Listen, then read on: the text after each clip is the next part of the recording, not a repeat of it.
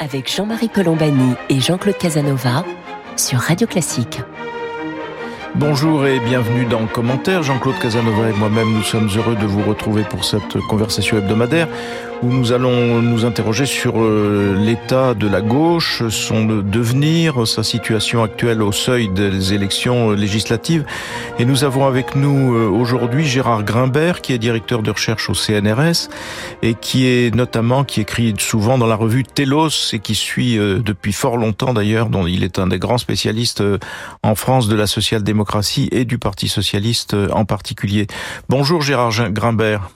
Bonjour. Merci d'être avec nous. Alors, on va peut-être euh, commencer par ce fameux accord euh, d'union euh, qui a été signé par le Parti socialiste, le Parti communiste, les, évidemment les mélanchonistes et les écologistes.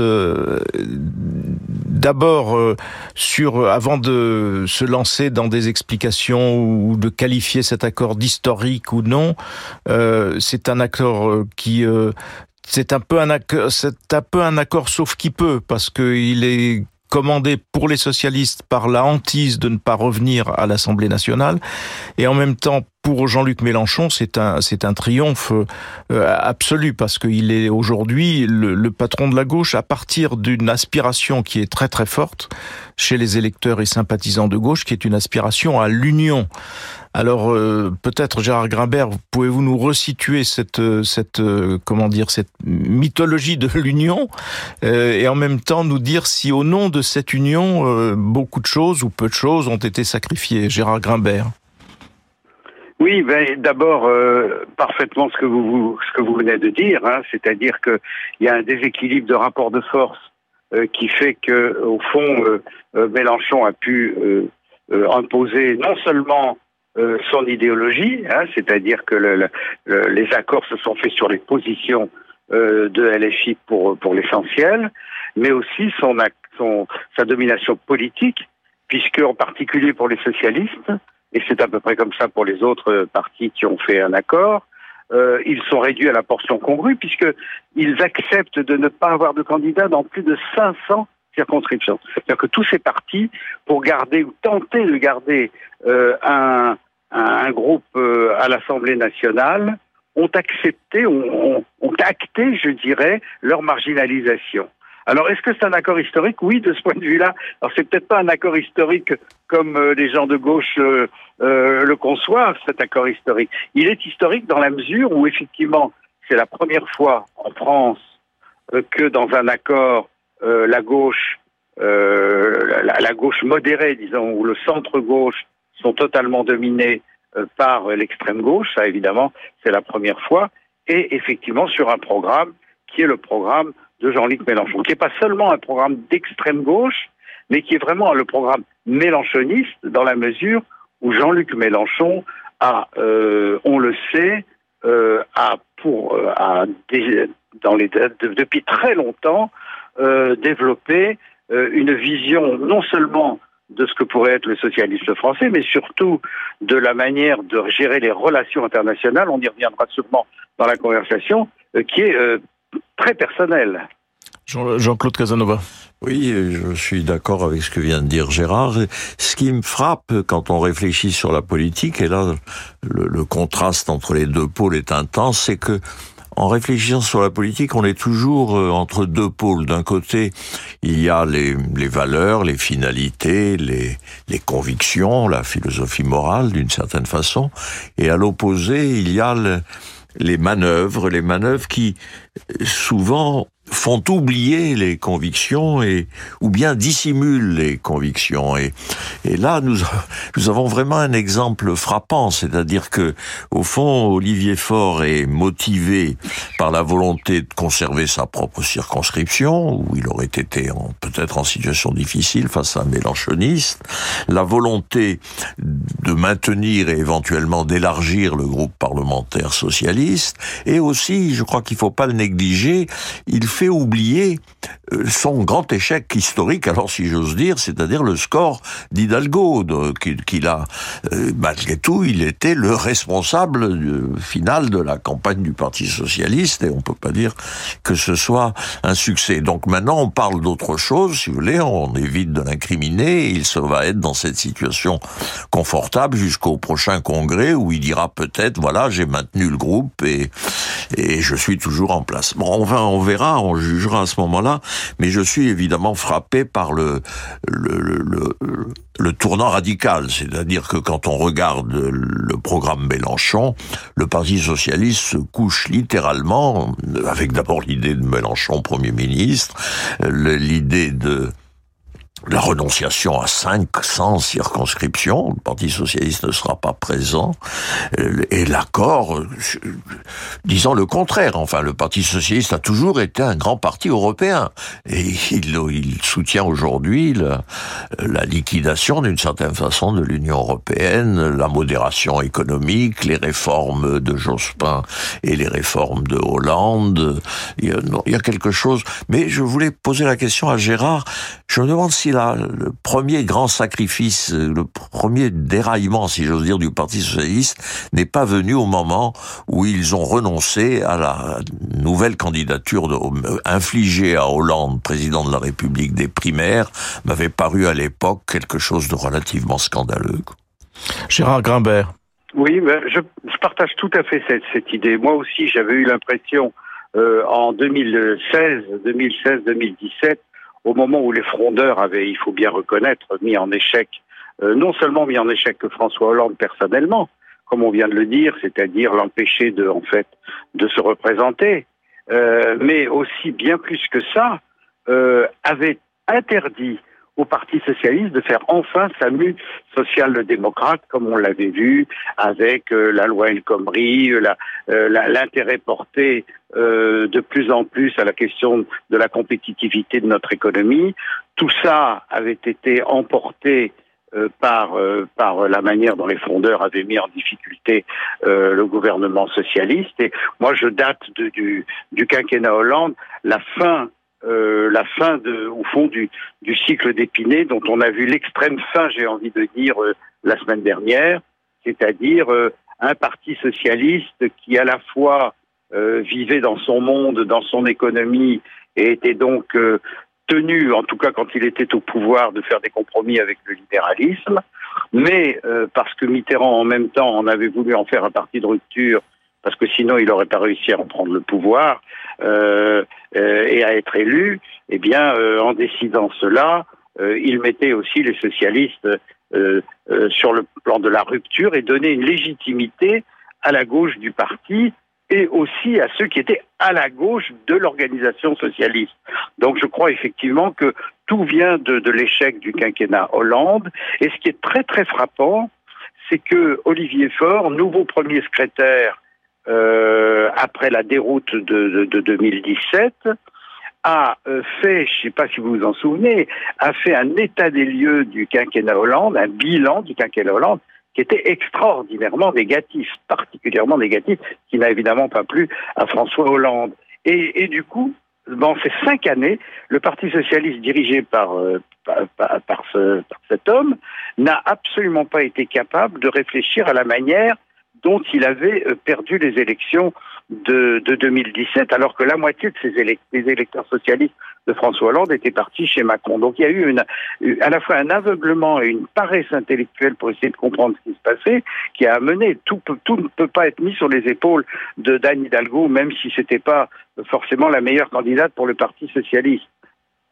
Euh, en même temps, ce qui est frappant, Gérard Grimbert, je ne sais pas si vous serez d'accord, c'est que la, parfaite bonne conscience de, tous ces dirigeants socialistes qui, au fond, sont les liquidateurs du Parti socialiste, parce que euh, prétendre que on a fait un bon accord euh, lorsque, en effet, on s'absente de 500 circonscriptions et surtout on a comme perspective simplement de maintenir une trentaine de députés, quand Jean-Luc Mélenchon a eu comme perspective, d'après les premières indications des études d'opinion, autour de 150 députés minimum.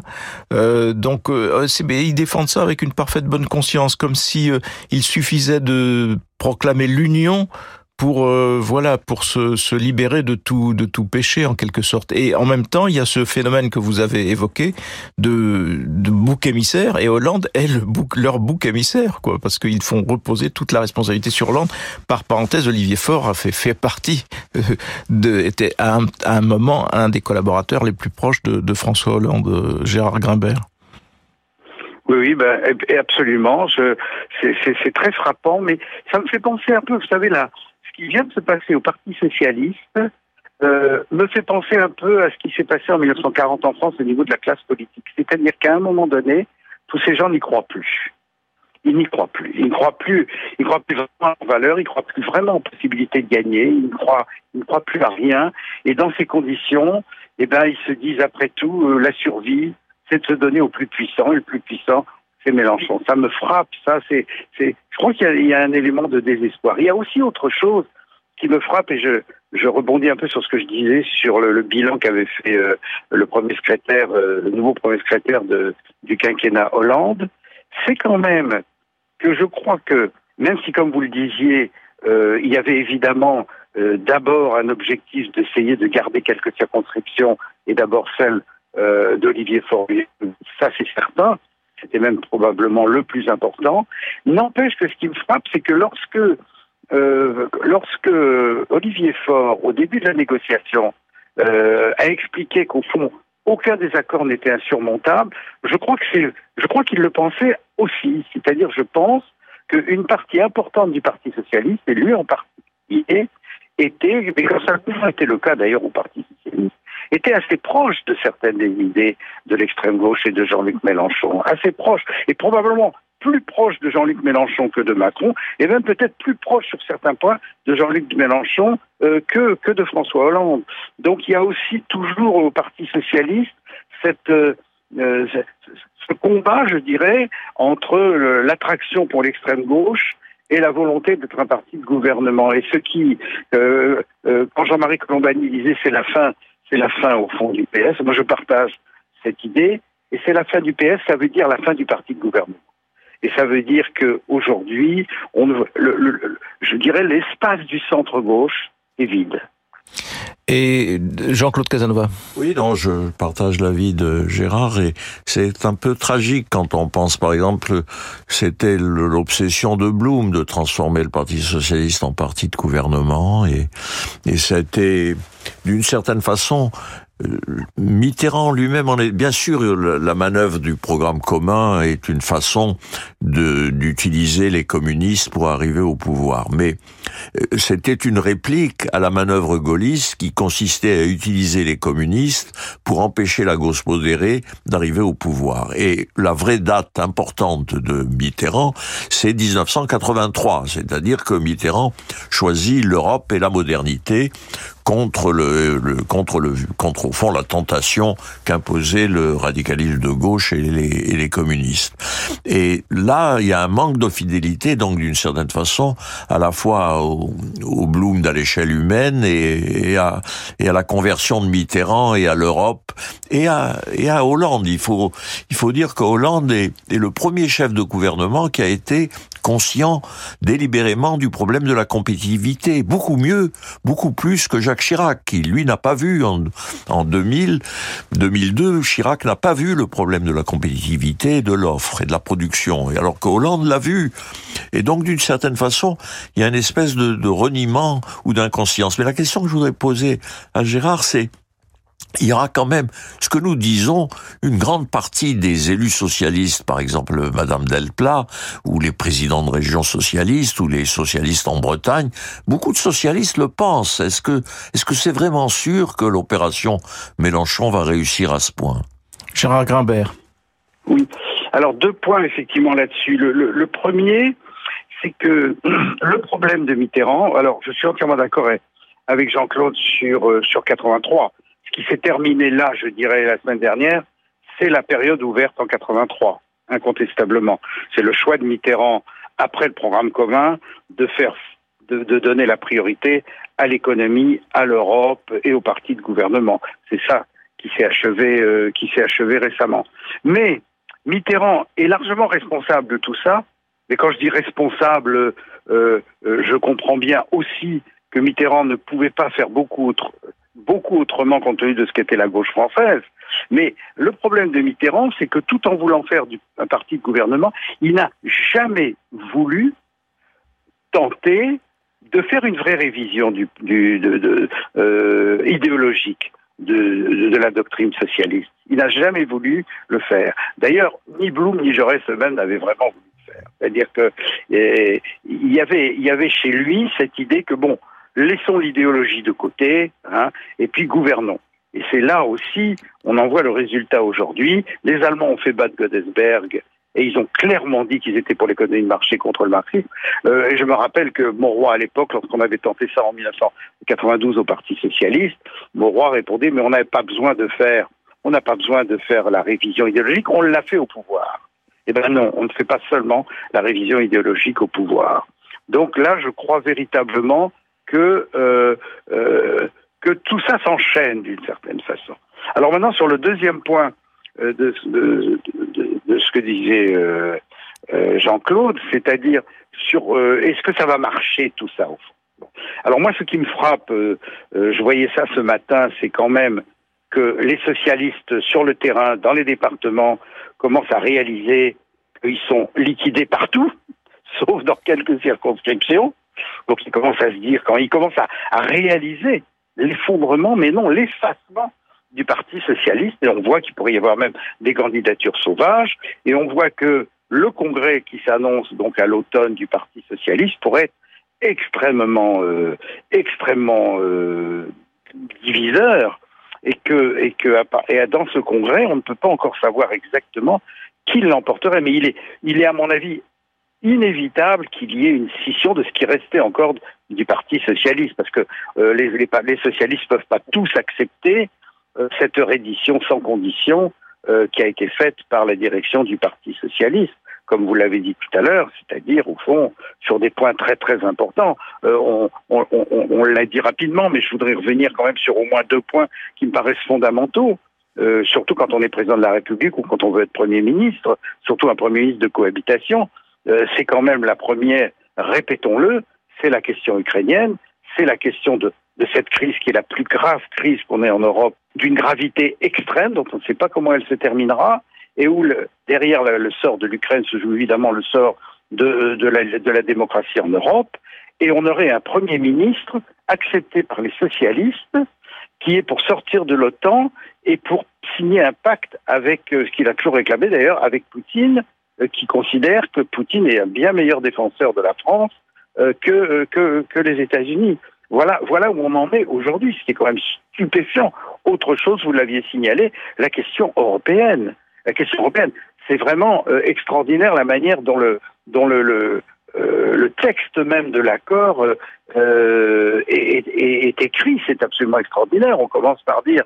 Alors, on admet qu'il y a un certain nombre de, désaccords, puisqu'on dit du côté LFI, nous parlons de désobéir, pour les socialistes, nous parlons de déroger de manière transitoire, mais nous vivons le même objectif, être en capacité d'appliquer pleinement le programme partagé de gouvernement et de respecter ainsi le mandat que nous aurons donné les Français.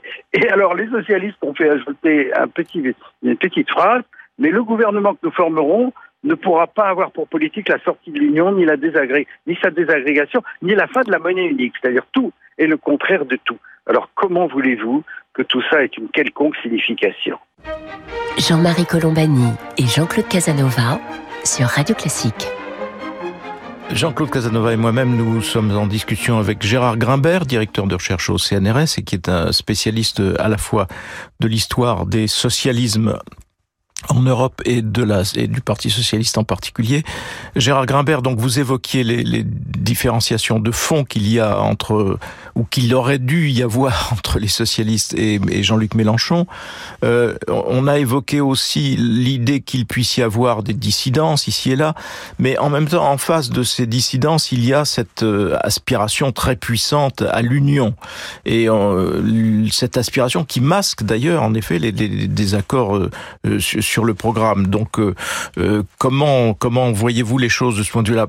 Personnellement, j'ai l'impression qu'ils ne s'en sortiront que lorsqu'ils refondront un nouveau parti ou quelque chose de neuf et qui sera appuyé sur une réflexion enfin euh, sur l'état de la société, sur les enjeux d'aujourd'hui et non pas sur des espèces de, de, réflexes comme ça un peu pavloviens. Euh, D'autre part, ce qui est surprenant, c'est que d'ordinaire à gauche, on fait un accord euh, de désistement réciproque. On appelle ça le Front républicain, mais c'est euh, voilà, c'est j'allais dire presque de toute éternité. Donc celui qui arrive en tête au premier tour bénéficie normalement du désistement de tous les autres pour le second tour. Et ils ne se sont pas alignés sur cela. Ils sont allés vers un accord beaucoup plus important, en fait, comme vous l'avez évoqué, Gérard Grimbert. Oui, alors sur le deuxième point, euh, tout ça est lié est lié au mode de scrutin. On en revient toujours. Hein. Jean-Claude et moi avons avant depuis longtemps ferrailler sur ces questions. Euh, euh, vous savez que dans ce mode de scrutin, il y a, un élément très important qui est qu'il faut avoir 12,5% euh, des inscrits pour pouvoir se présenter au second tour. Or, avec des, des, élections législatives où on a 50% d'abstention, il faut avoir 25%. Donc ça veut dire que et 25% c'est beaucoup, c'est beaucoup un premier tour.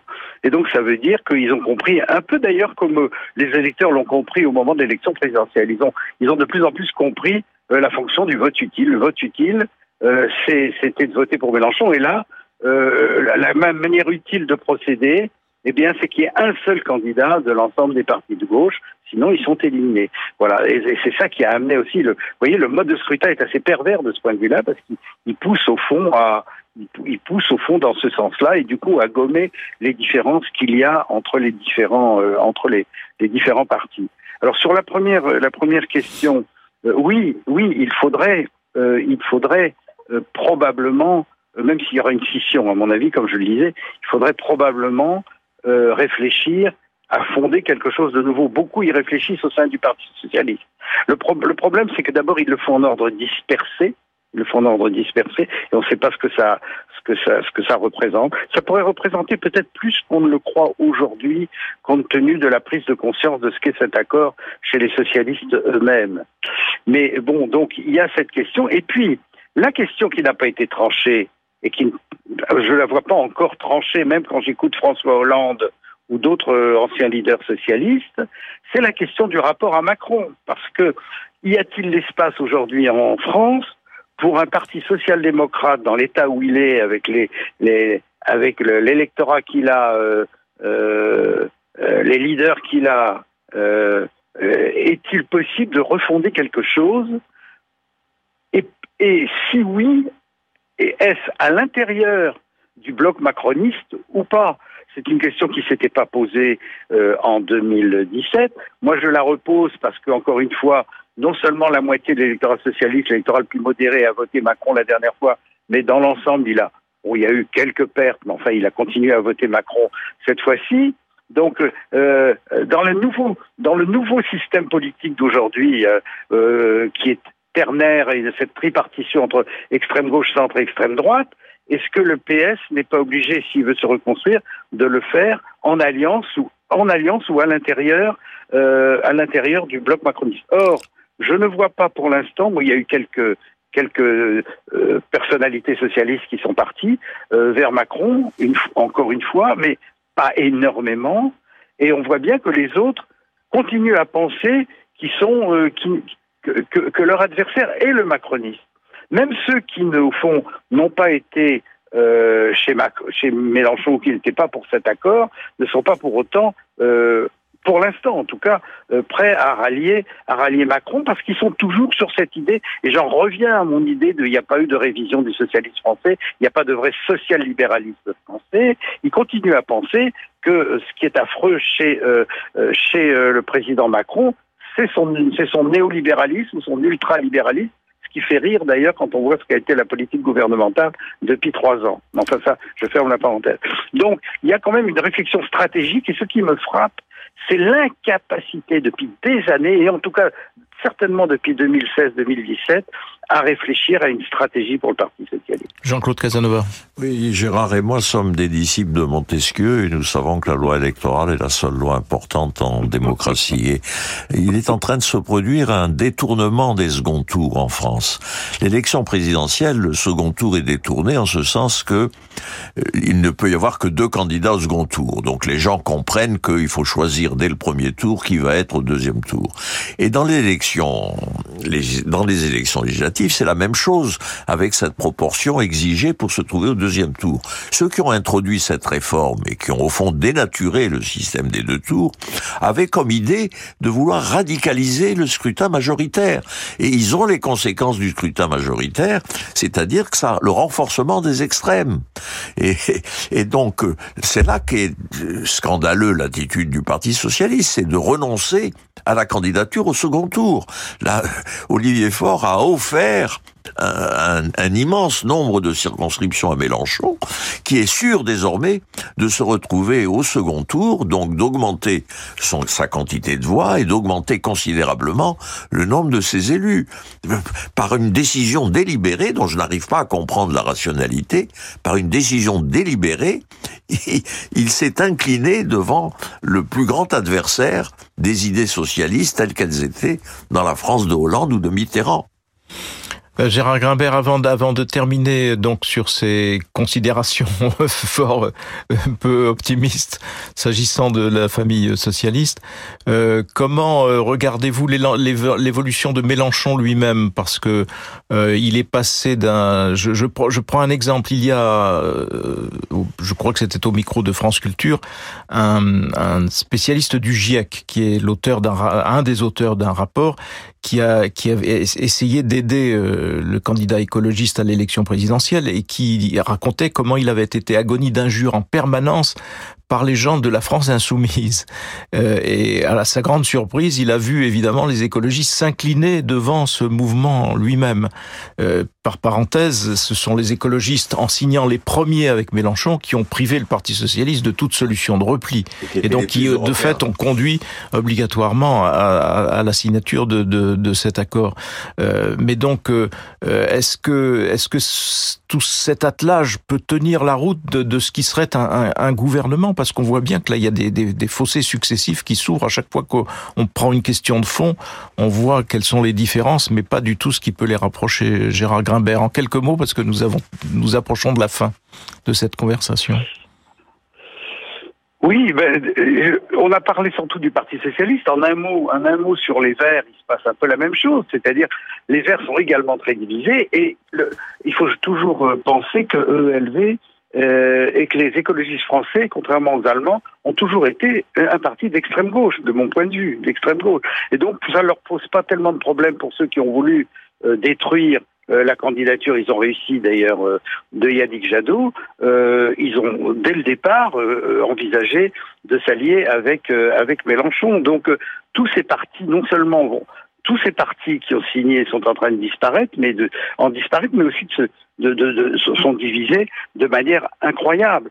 Donc euh, oui, euh, oui, il peut y avoir une extrême gauche, une extrême gauche euh, relativement unifiée, autour de Mélenchon. Si Mélenchon lui-même, il a commencé à le faire, explique qu'il y a des crimes de guerre euh, euh en Russie, même si euh, en Ukraine, même s'il continue à, à, refuser la livraison d'armes.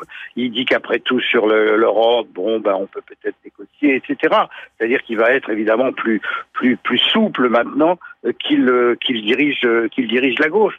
Ceci dit, cette gauche, ce sera mon dernier mot.